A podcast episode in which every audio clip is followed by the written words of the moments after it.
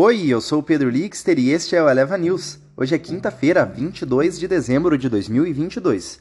Bolsas mundiais têm alta, mas Xangai cai. PIB dos Estados Unidos, PEC promulgada. Lula anuncia ministros e mais destaques do mercado hoje.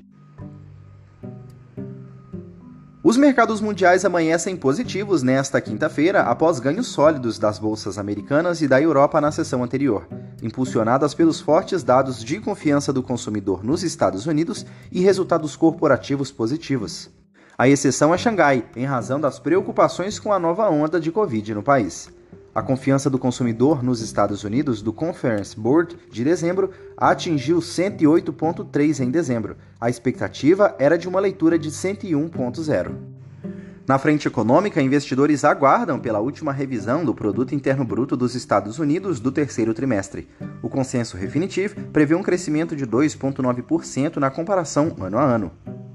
Por aqui, após o Congresso Nacional concluir a aprovação da PEC da transição, o presidente eleito Lula anunciará mais nomes dos seus ministérios, em entrevista às 9h30 no horário de Brasília.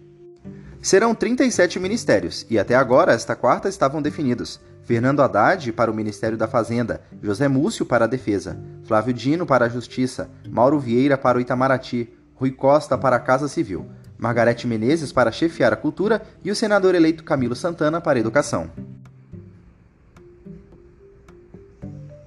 Nas bolsas mundiais, os índices futuros dos Estados Unidos operam em leve alta nesta manhã de quinta-feira, após os mercados à vista de Wall Street fecharam em alta pelo segundo dia consecutivo de ontem, ajustados pelos fortes dados de confiança do consumidor de dezembro e resultados corporativos positivos. Na Ásia, os mercados fecharam em alta, acompanhando o otimismo de Wall Street, com as ações tendo o impulso de uma forte leitura da confiança do consumidor. O índice Hang Seng de Hong Kong liderou os ganhos do continente, subindo 2,7%, com a ajuda de ações de prioridade e tecnologia. A exceção é Xangai, em razão das preocupações com a nova onda de Covid no país.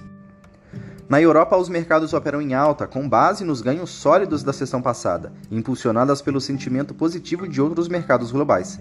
Na agenda econômica, o Reino Unido registrou um crescimento econômico mais lento do que o esperado no terceiro trimestre do ano, de acordo com o Officer do National Statistics, com o PIB caindo 0,3% entre julho e setembro, em comparação com 2021. Em commodities, os preços do petróleo sobem nesta quinta depois de uma queda maior do que o esperado nos estoques de petróleo nos Estados Unidos. Mas os ganhos foram limitados por uma temporada de neve que deve atingir as viagens nos Estados Unidos.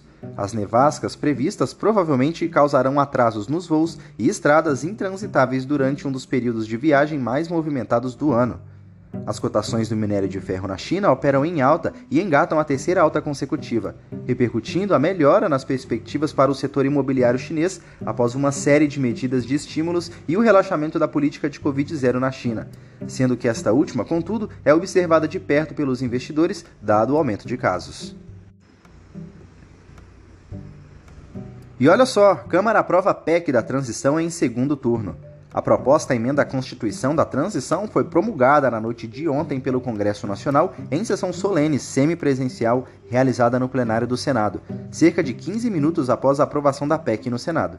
Com a promulgação, as mudanças propostas no texto passam a fazer parte da Constituição por meio da Emenda Constitucional 126 de 2022.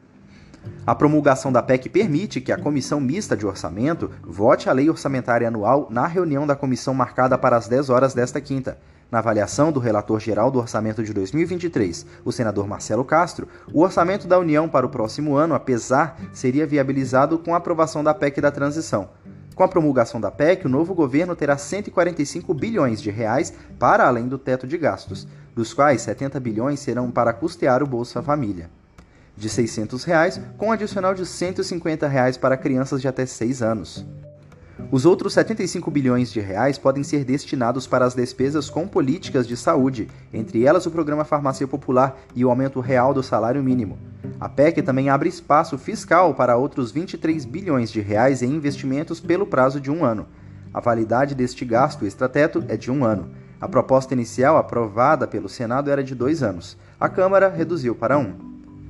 Este foi o Eleva News. O podcast é publicado de segunda a sexta bem cedinho. Acompanhe a gente na sua plataforma de áudio favorita e não perca os nossos episódios. Até mais!